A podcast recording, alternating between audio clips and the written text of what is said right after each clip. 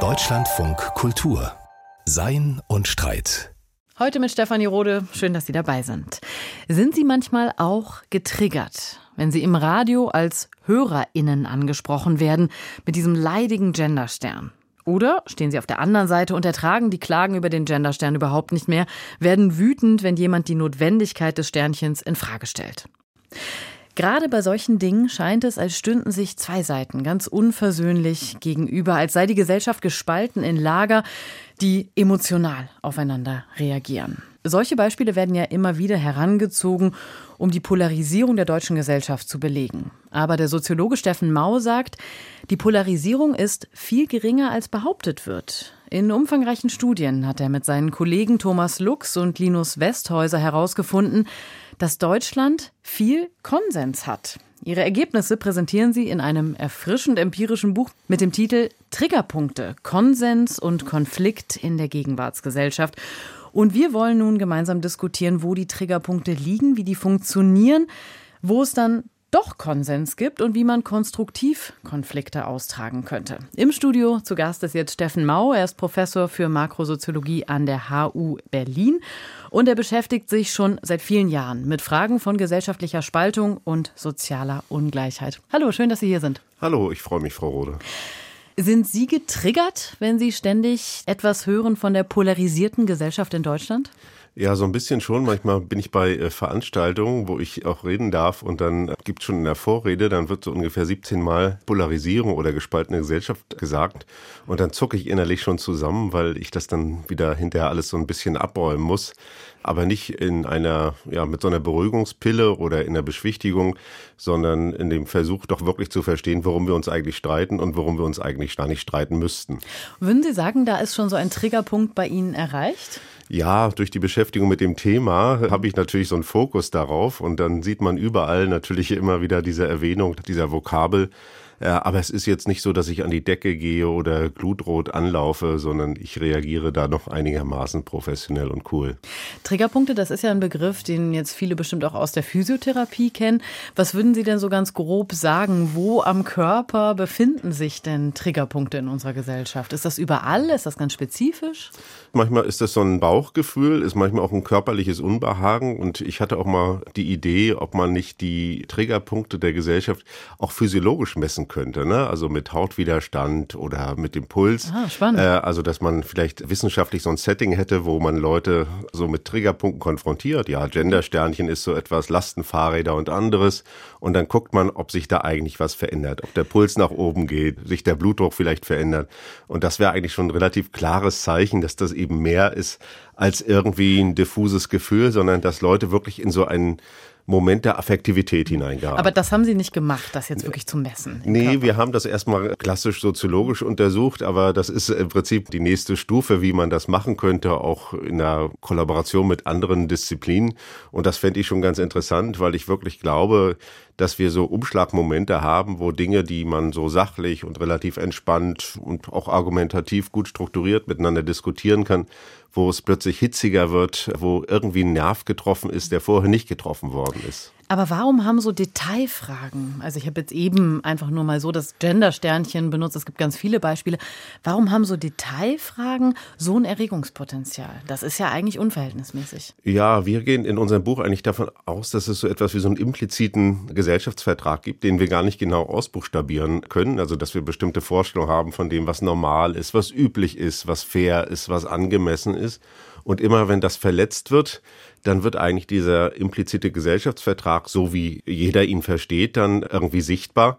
Darauf reagieren Leute relativ äh, stark. Das sind eigentlich Formen der Übertretung dass so rote Linien überschritten werden oder ja zum Beispiel ja Gerechtigkeitsüberzeugung verletzt werden. Und wir haben so relativ stabile moralische Dispositionen, Vorstellungen, wie Dinge laufen sollten, was gut und richtig ist, was fair ist und was unfair ist. Und immer wenn das berührt wird, dann reagieren wir so ein Stück weit stärker. Das ist so ein Aspekt, der sicherlich eine Rolle spielt. Und das andere ist auch, wenn uns Dinge zu nahe kommen. Ne? Also wenn wir so das Gefühl haben, ja, es gibt jetzt so einen Kontrollverlust oder irgendetwas dringt jetzt in unseren Nahbereich ein und wir können uns nicht so richtig dagegen wehren. Das ist auch etwas, wo Leute relativ stark darauf reagieren. Sie haben da ja, wenn ich das jetzt richtig gelesen habe, so verschiedene implizite Erwartungen rauskristallisieren können. Jetzt haben Sie einige davon schon genannt. Also diese Frage von Kontrolle, die da getroffen wird, auch eine Frage von Normalität, was man für normal hält. Aber es gibt ja auch noch andere. Können wir das vielleicht mal an einem Beispiel diskutieren, dass wir verstehen, wie das funktioniert, was da getriggert wird? Zum Beispiel für Ungleichbehandlung. Ne? Das kennt jeder. Leute werden diskriminiert. Das ist Anlass zur moralischen Empörung vor allen Dingen die, die das dann betrifft, weil die wiederholt immer wieder feststellen müssen, ja, da gibt's jetzt aufgrund meiner Hautfarbe oder aufgrund bestimmter anderer Merkmale gibt's jetzt irgendwie Formen von Ausgrenzung und äh, Diskriminierung. Das ist etwas, das kann jeder nachvollziehen, dass einen das auf die Palme bringt, aber es gibt auch andere Momente, wo es einen gar nicht so richtig berührt.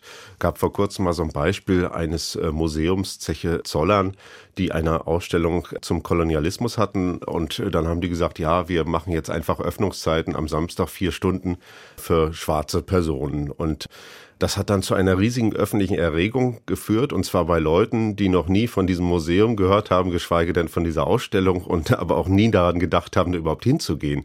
Und da kann man sich schon fragen, warum ist das so? Da haben Leute das Gefühl, es gibt irgendwie eine Ungleichbehandlung, es gibt irgendwie Sonderrechte oder Privilegien für kleinere, auch marginalisierte Gruppen und da reagiert man dann sehr heftig darauf. Da gab es ja dann öffentliche Proteste und alles Mögliche. Das sind sozusagen typische Triggerthemen, die wir so identifizieren, wo man sich erstmal fragt, komisch. Also das ist jetzt nur wirklich nichts. Erstmal berührt es einen gar nicht. Es ist irgendwie weit weg, hat mit der eigenen Lebensrealität nichts zu tun und trotzdem gibt es Formen von Reaktanz.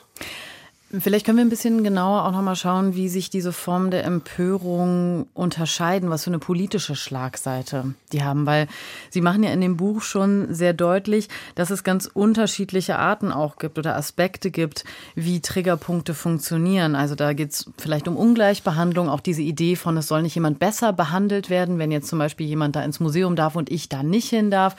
Dann Entgrenzungsbefürchtung, wo kommen wir da hin, wenn wir jetzt damit anfangen, wenn dann Museen nur noch geöffnet werden für bestimmte ja. Leute und so weiter.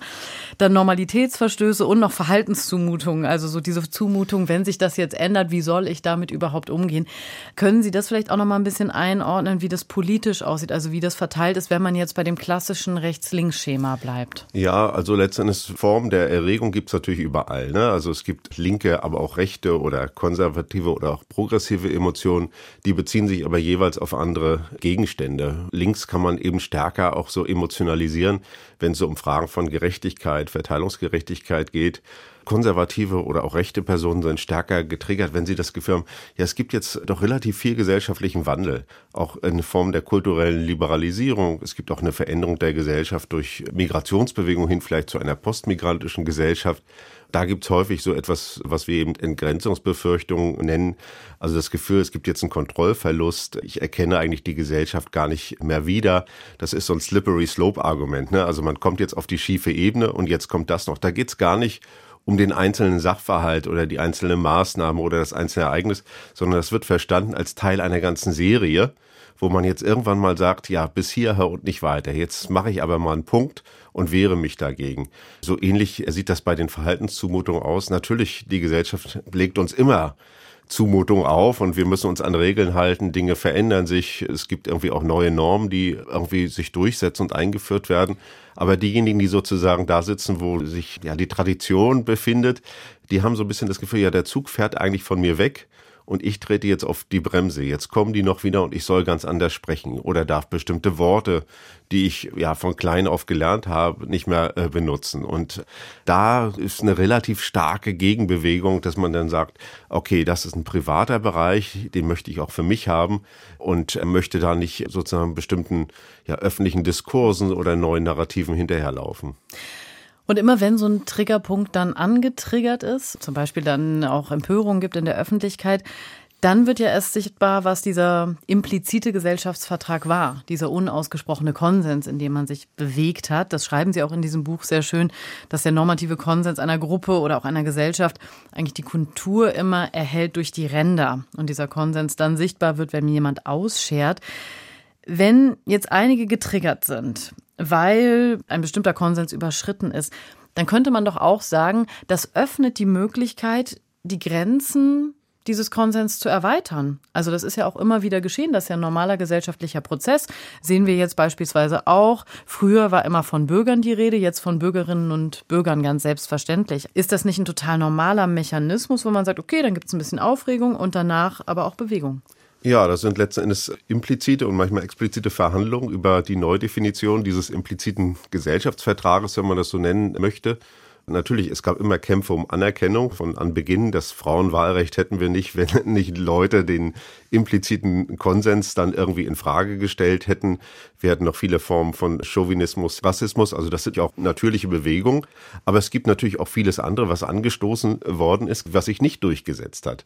Also man ringt wirklich um diese Definition, um soziale Formen von Geltung. Was meinen Sie, was sich nicht durchgesetzt hat? Naja, es gibt ja auch Formen von Liberalisierung. Denken Sie an die große Pädophilie-Diskussion in den 70er Jahren. Da ist klar, da hat die Gesellschaft oder gab es Teile der Gesellschaft, die gesagt haben, man muss das alles liberalisieren und wir brauchen brauchen sozusagen keine so rigiden Sexualnormen, die uns irgendwie auferlegen, dass man mit Kindern keine erotischen Verhältnisse eingehen kann.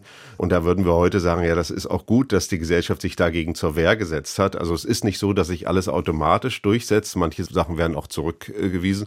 Und die Welt ist ja natürlich auch kakophonisch. Es gibt ganz unterschiedliche Gruppen, die jeweils unterschiedliche Normen und auch Formen sozialer Geltung verändern und in Frage stellen wollen. Und darüber muss man verhandeln, darüber gibt es öffentliche Konflikte und die finden immer genau an diesen Randbereichen oder an diesen Frontverläufen statt. Deswegen beobachten wir die auch so stark und deswegen spielen die auch diskursiv und medial so eine große Rolle.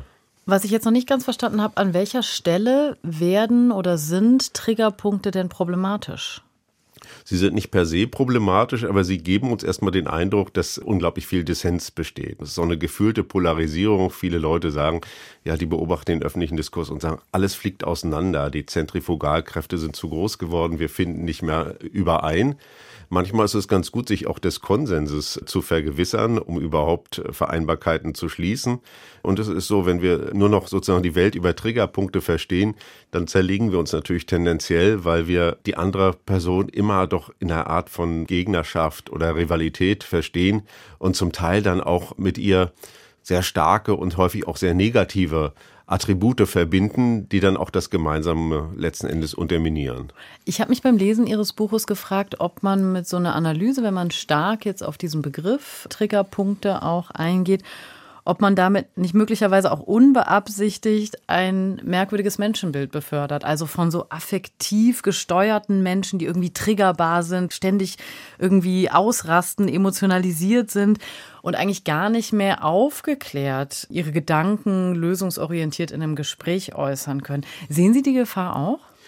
Ja, ob das eine Gefahr ist, weiß ich nicht. Wir sind ja erstmal sehr empirisch vorgegangen und für uns war das schon so eine Art soziologisches Rätsel zu sagen, einerseits finden wir doch ein Stück weit einen Konsens über viele auch zentrale gesellschaftliche ja, Konfliktfelder und Problembereiche und andererseits gibt es diese heißen Diskussionen. Und wie bringt man das eigentlich zusammen? Wie bringt man eigentlich dieses Inflammatorische, was ja der öffentliche Diskurs häufig hat, ne, dass es irgendwie richtig heiß wird und man gar nicht mehr zueinander kommt, mit doch einer einigermaßen ausgeglichenen und konsensuellen Gesamtsituation zusammen. Und diese Triggerpunkte, die zeigen uns einfach, wo doch dieser Konsens in gewisser Weise aufgebrochen wird, wo so Sollbruchstellen der öffentlichen Debatte sind.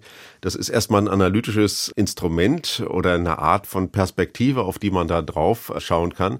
Das heißt nicht, dass wir nur affektgesteuert sind, aber Affekte spielen eben auch eine große Rolle. Und wir sehen das, also man kann jetzt die öffentlichen Diskurse durchgehen, die funktionieren ja häufig über das Ansteuern von Affekten oder die sozialen Medien. Die wollen eben affizieren. Das ist der Grund, warum Leute dabei bleiben. Das ist der Grund, warum bestimmte Zeitungen oder Online-Formate eben bestimmte Überschriften setzen, weil sie irgendwie die Leute nicht sachlich und differenziert ansprechen, sondern weil sie wissen, dass die Leute da draufklicken, weil das irgendwie äh, was Emotionales auslöst. Und das äh, ist eben nur ein Teil der Geschichte. Ich würde ja auch nicht sagen, sozusagen, dass die Leute nur affektgesteuert sind. Darunter sind sie eben häufig auch ähm, ja, passiv abwartend, äh, haben sowohl als auch Meinungen. Das ist eigentlich das Gängige. Eigentlich sprechen wir jetzt nur so über so etwas wie die Benutzeroberfläche der Gesellschaft, die irgendwie relativ beweglich ist und wo viel passiert. Und darunter ist gar nicht so viel los. Wir haben jetzt gerade genau diese Triggerpunkte uns ein bisschen angeschaut und da gibt es ja ein großes Empörungspotenzial an diesen Punkten und trotzdem kommen Sie gesamtgesellschaftlich betrachtet zu einer sehr überraschenden Schlussfolgerung in Ihren Studien. Da haben Sie nämlich herausgefunden, dass die deutsche Gesellschaft viel weniger polarisiert ist, als das oft dargestellt wird. Wie passt das zusammen? Einerseits dieses große Empörungspotenzial und andererseits eine nicht wahnsinnig polarisierte Gesellschaft. Das ist so ein bisschen die Kardinalfrage. Ne? Also wir haben einfach erstmal geguckt und haben so ein Schema mit unterschiedlichen sogenannten ja, Ungleichheits- oder Konfliktarenen, wo wir sagen, da finden eigentlich wesentliche gesellschaftliche Konflikte auch struktureller Art statt. Das sind dann so Bereiche wie Ungleichheitskonflikte, so klassische Verteilungspolitik, Migrationspolitik, das nennen wir Innen-Außen-Konflikte, dann so Identitäts- und Anerkennungspolitische Fragen und so die Klimapolitik ist auch natürlich großes Konfliktfeld. Und wenn man da guckt, wie positionieren sich eigentlich die Mitglieder einer Gesellschaft, dann sieht man häufig, dass das so ein bisschen so eine Normalverteilungsform hat. Ich rede immer gern so vom äh, Dromedarrücken. Das Gegenbild ist dann das Kamel, zweihöckrig und dazwischen so ein unüberbrückbarer Graben. Da sieht man eben, dass zwar die Extrempositionen schon vorhanden sind, es gibt auch eine Radikalisierung des rechten Rands, aber es gibt keine gesellschaftliche Teilung irgendwie in der Mitte. Die Leute stehen noch relativ eng zusammen. Nur, wenn sie aufgefordert werden, dann bestimmte Dinge zu debattieren, dann sind natürlich häufig diese Triggerthemen sehr zentral. Bei vielem anderen ist man sich einig, das wird sozusagen gar nicht so stark artikuliert, aber wenn man dann auf solche Themen kommt, und das ist ja so, also wir über den normalen Sprachwandel unterhalten wir uns wenig, über das Gender-Sternchen wird ununterbrochen diskutiert, aber das ist natürlich nur ein kleiner Teil. In anderen Bereichen haben wir ganz selbstverständlich unsere Sprache auch verändert und das findet permanent statt. Das heißt, das Sichtbare und das Unsichtbare sind zwar unterschiedliche Dinge. Das ist so ein bisschen wie letzten Endes der Eisberg, auf den die Titanic raufgefahren ist. Also man sieht irgendwie ein Stück weit, was oben ist, aber man sieht das ganze untere nicht. Mhm. Und wir haben im Prinzip versucht, das, was unter der Wasseroberfläche ist, auch sichtbar zu machen. Und das sieht eben ein bisschen anders aus als die Spitze, die herausragt. Dieser Befund heißt also, es gibt kaum Polarisierung. Trotzdem natürlich gibt es viele ungelöste Konflikte und vor allem an den Rändern, da gibt es sehr viel Polarisierung. Aber der Eindruck, den Menschen haben, der ist ja ein anderer. Ich nehme zum Beispiel mal Corona. Das haben Sie nicht gesondert untersucht, aber trotzdem, da sind ja Freundschaften zerbrochen. Da hat man dann auf einmal gemerkt, dass Familienmitglieder, die von sich angenommen haben, in der Mitte der Gesellschaft zu sein, auf einmal nicht mehr miteinander reden konnten, weil auf irgendeine Art zutage kam, dass man eine komplett andere Weltsicht hat, dass man ein konträres und unvereinbares Verständnis davon hat, was Freiheit und Solidarität beispielsweise bedeuten. Auf welcher Ebene können Sie da trotzdem von einem Grundkonsens sprechen? Ja, auch da könnte man sagen, dass es ein zum Teil ein stilisierter Konflikt ist. Der war auch deswegen stilisiert wurde, weil er mit Entscheidung zu tun hat, eine Maske zu nehmen, sich impfen zu lassen und sonstige Dinge oder überhaupt das ja für relevant zu halten, dass es so eine epidemische Lage gibt.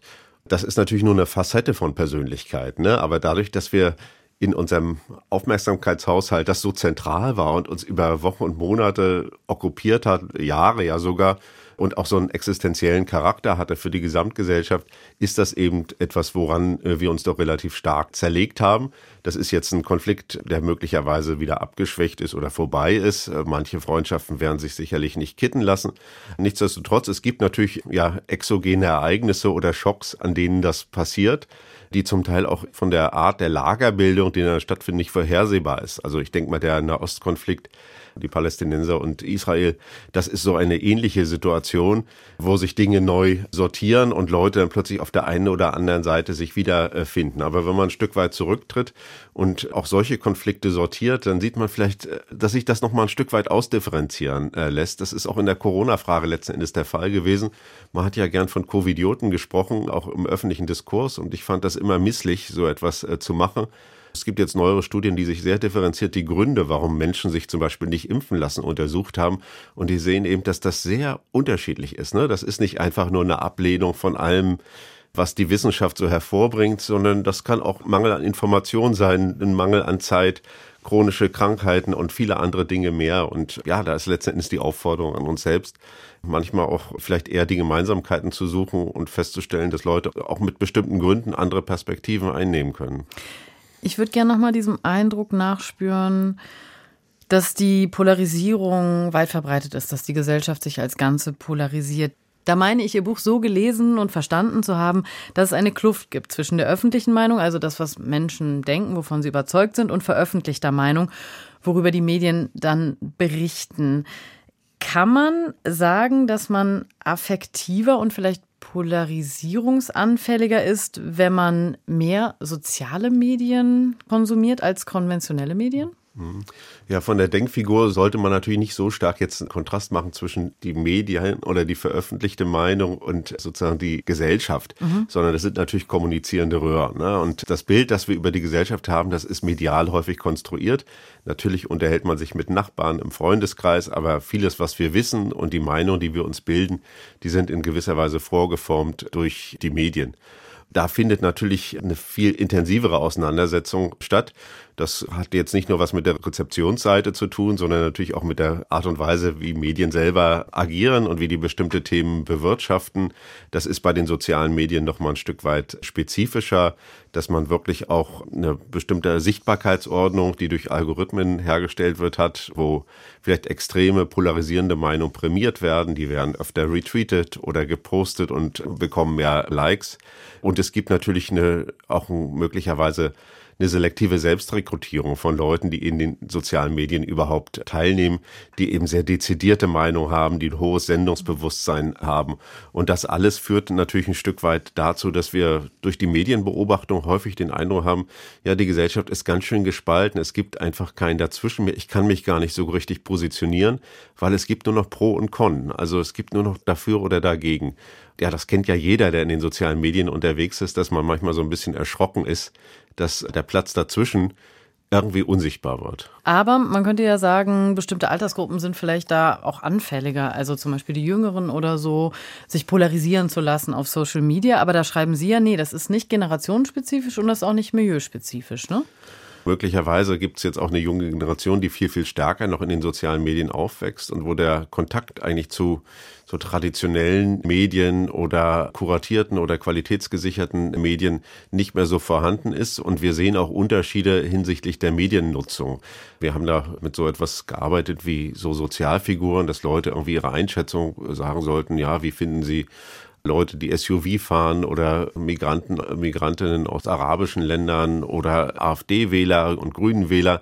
Und da sieht man tendenziell, dass die Leute in den klassischen Medien doch ein Stück weit die progressiveren Sozialfiguren gut finden, währenddessen Leute, die jetzt stark in den sozialen Medien unterwegs sind oder primär in den sozialen Medien, eher die negativen gut finden. Also die können sich dann eher für ja, Migrationsgegner oder AfD-Wählerinnen und Wähler begeistern und äh, sehen die einfach positiver. Daraus kann man dann aber nicht schließen, jetzt, dass soziale Medien Sammelplatz wären für Konservative und Reaktionäre. Nee, das wäre, nee, das, das, das wäre zu weit gehen. Das mhm. können wir aus unseren Daten auch nicht ablesen, aber wir sehen einfach, dass sozusagen die Aufmerksamkeitslogik andere sind und dass natürlich in den sozialen Medien auch viel, viel mehr Hassrede, auch viel, viel mehr Herabwürdigung und Denunziation stattfinden, als das jetzt in klassischen redaktionell betreuten äh, Medien, die äh, natürlich äh, per se schon irgendwie für eine plurale Sicht, für auch eine moderierte und äh, ausgeglichene Positionsfindung stehen.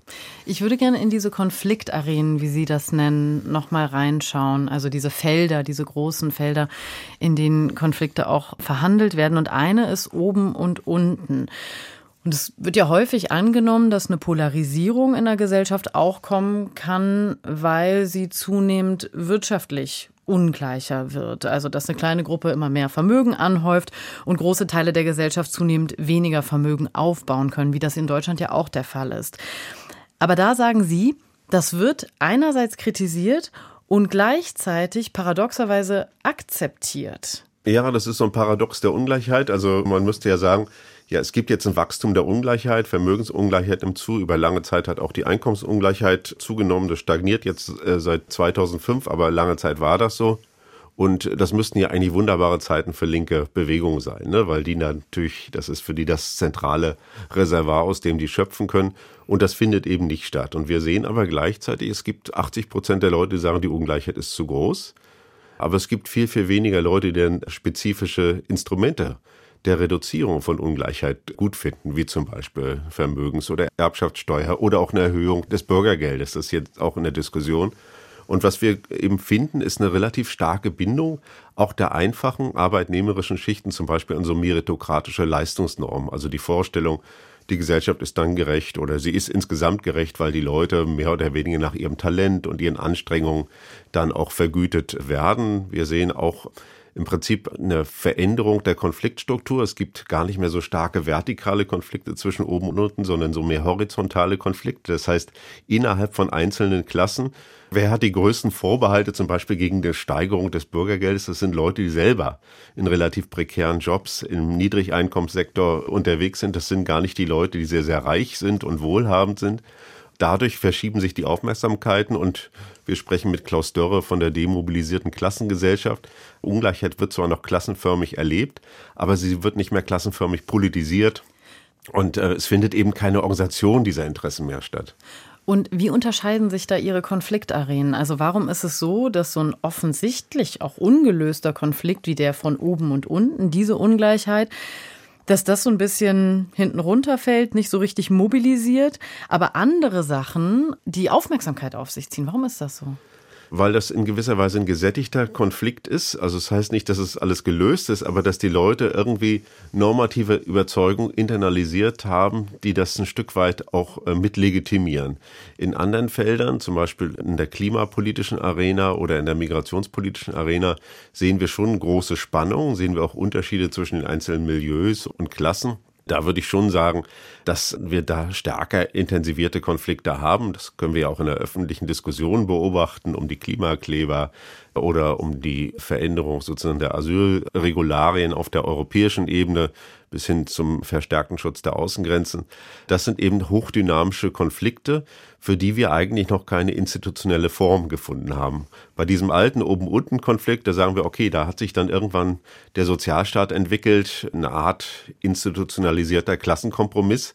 In den anderen Feldern sind solche Arrangements noch nicht in Sicht oder wenn wir sie haben, wie im Bereich der Migrationspolitik zum Teil, dann sehen wir, dass sie eigentlich nicht dazu führen, dass man irgendwann jetzt mal einen Knoten drunter machen kann und sagen kann, das ist jetzt irgendwie befriedet, sondern das sind eigentlich offene, eigentlich sehr virulente Konflikte. Und wir sagen schon, es gibt sozusagen diesen alten Konflikt und dann gibt's neue Konflikte. Das sind eben die Migration, Klima, aber auch identitätspolitische Konflikte um ja diverse Lebensformen, um Fragen sexueller Identität, aber auch Rassismus, wo eben spezifische Gruppen jeweils in diesen Konflikt involviert sind. Herr Mau, wir haben jetzt viel auch gesprochen über die Ränder, die politisiert sind und dann bestimmte Bereiche, in denen eigentlich Fragen relativ depolitisiert sind. Das bringt mich zu der Frage, was ist denn eigentlich mit der Mitte los? Sind die einfach passiv und kaum mobilisierbar? Und deshalb versuchen Parteien, die auf irgendeine Art zu politisieren? Oder wie erklärt man diesen großen Teil, der in der Mitte verortet wird? Ja, also statt Polarisierung sagen wir im Prinzip, es gibt so etwas wie eine Radikalisierung der Ränder oder vor allen Dingen eines Rands und das ist der rechte Rand, der eben auch stark davon lebt, dass er solche Ressentiments und auch solche Emotionen, die eben vorhanden sind, auch Frust natürlich äh, bespielt und politisch kapitalisiert.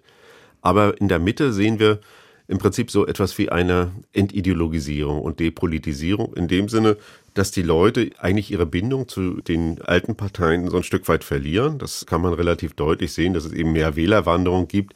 Leute schließen auch nicht mehr aus, wenn sie mal die SPD gewählt haben, irgendwie die Grünen oder die CDU zu wählen. Früher waren das eigentlich Stammkunden, ne? also die haben auch hohe Loyalitäten gehabt, war fast ein familiales Verhältnis und auch unaufkündbares Verhältnis zur Partei und das ist heute nicht mehr so. Das heißt, die Mitte ist so ein Stück weit zusammengewandert, ist auch in den gesellschaftspolitischen Positionen gar nicht mehr so weit auseinander. Wenn Sie die Elektorate, also die Wählerschaften anschauen, dann sehen Sie, dass in vielen Feldern die sehr eng zusammenstehen und wer davon abweicht, sind im Prinzip die Grünen auf der progressiven Seite und die AfD auf der anderen Seite. Ja, was passiert jetzt, wenn man sozusagen in so einer Situation, wo Leute auch ja sehr viele Unzufriedenheiten haben, wo es eben auch diese Triggerpunkte gibt, wenn man die irgendwie packen will. dann funktioniert eben häufig über Affektpolitik, wie wir das nennen, also eine Art von Politik der Emotionen. Und das machen viele politische Akteure, dass man im Prinzip versucht, diese eher depolitisierte Mitte irgendwie in das eigene Boot zu holen. Es gibt ja dieses äh, Spiel für Kinder, wo man so etwas wie so ein Aquarium hat und die Kinder haben dann so kleine Angeln mit Magneten. Und eigentlich sind die Triggerpunkte sowas wie diese Magneten. Ne? Man wirft sie dann rein in dieses Pappbecken, was das dann ist, und dann dreht man so ein bisschen rum und dann bleiben immer ein paar Fische dran und dann kann man die in sein eigenes Becken rüberziehen. Das heißt, wenn Sie zum Beispiel diese Frage der gendergerechten Sprache wenn Sie das jetzt zum Dreh- und Angelpunkt der politischen Diskussion machen und Sie wissen eben, dass 60, 70, 80 Prozent der Bevölkerung da große Vorbehalte hat. Und zwar nicht nur, indem sie irgendwie sagen, ja, das möchte ich nicht, sondern indem sie da auch relativ stark dagegen sind, dann kann es ihnen eben gelingen, ein paar von diesen Leuten irgendwie auf ihre Seite rüberzuziehen. Und das wird jetzt eben sehr intensiv gemacht. Das heißt, wenn sie eine depolitisierte Mitte haben, die eben nicht mehr diese starken Parteibindungen haben und gleichzeitig sozusagen eine affektive Bewirtschaftung dieser Mitte, dann können sich darüber eben auch politische Sitzordnungen verändern. Und das wird eben massiv versucht. Das heißt, über Affekte wird eigentlich gerade versucht, auch die Mitte wieder zu politisieren, irgendwie sozusagen zu bewegen.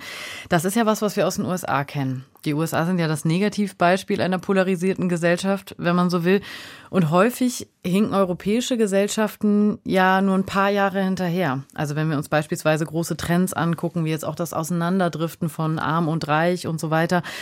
Ist das nur eine Frage der Zeit, bis wir in Deutschland eine ähnliche Form der Polarisierung bekommen werden? Oder muss man sagen, Deutschland ist ganz anders aufgestellt mit dem Wohlfahrtsstaat, mit den Medien, mit konsensorientiertem Parlamentarismus, dass Deutschland auf eine Art resilienter ist?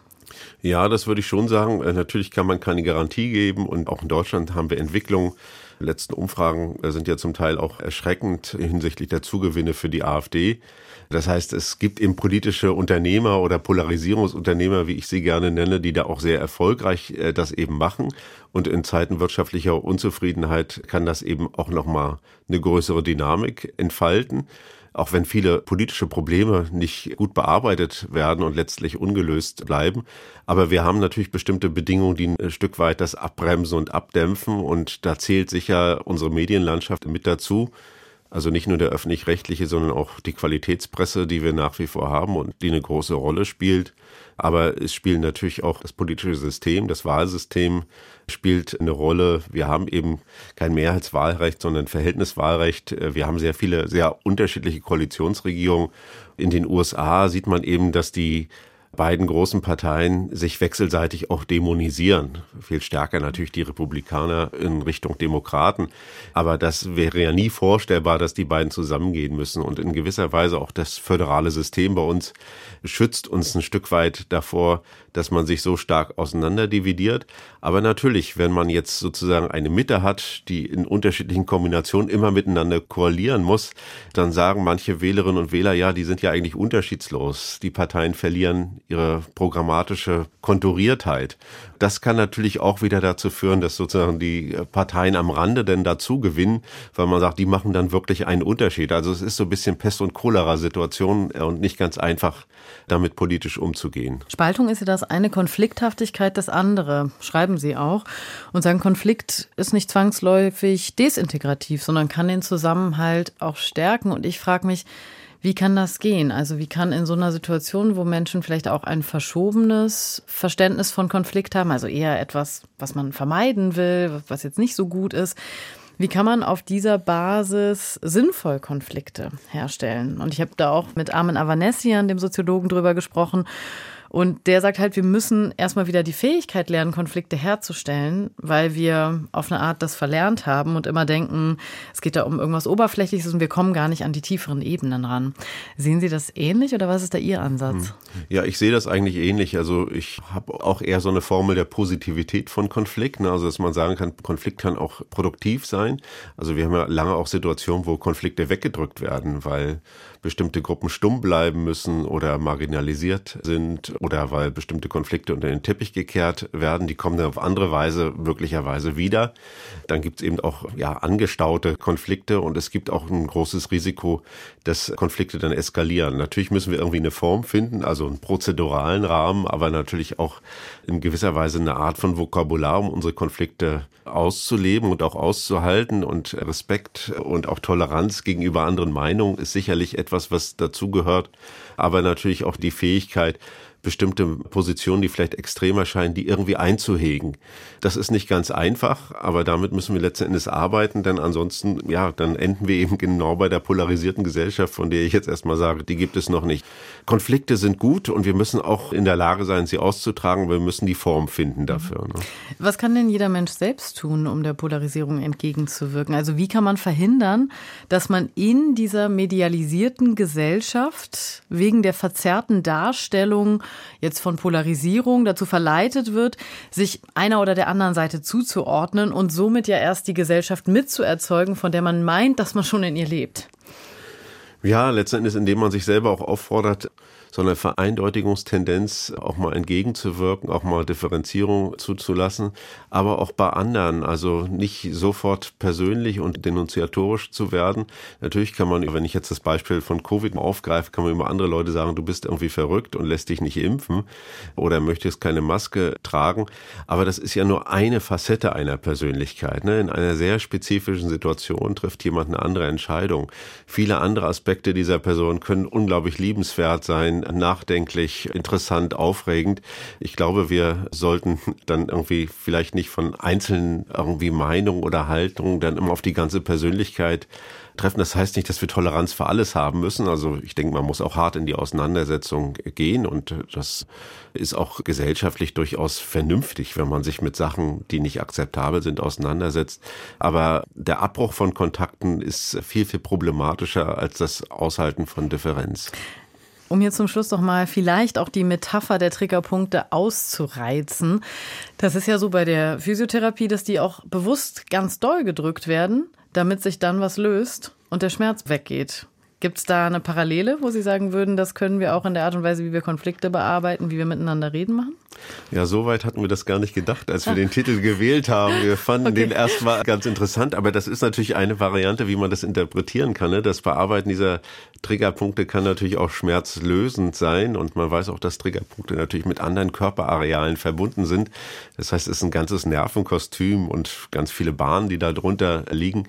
Und das Bearbeiten von Triggerpunkten, das macht eben auch etwas, aber ob die jetzt immer weggehen und ob man das wegmassieren kann, da wäre ich auch skeptisch. Werden wir sehen in Zukunft. Vielen Dank, Steffen Mau. Ich danke Ihnen sehr, dass Sie sich die Zeit genommen haben. Vielen Dank für die Einladung. Und wer tiefer in die Materie einsteigen möchte und sich die Empirie und die Studien genau anschauen möchte, das Buch von Steffen Mau und Thomas Lux und Linus Westhäuser trägt den Titel Triggerpunkte, Konsens und Konflikt in der Gegenwartsgesellschaft und ist im Surkamp Verlag erschienen.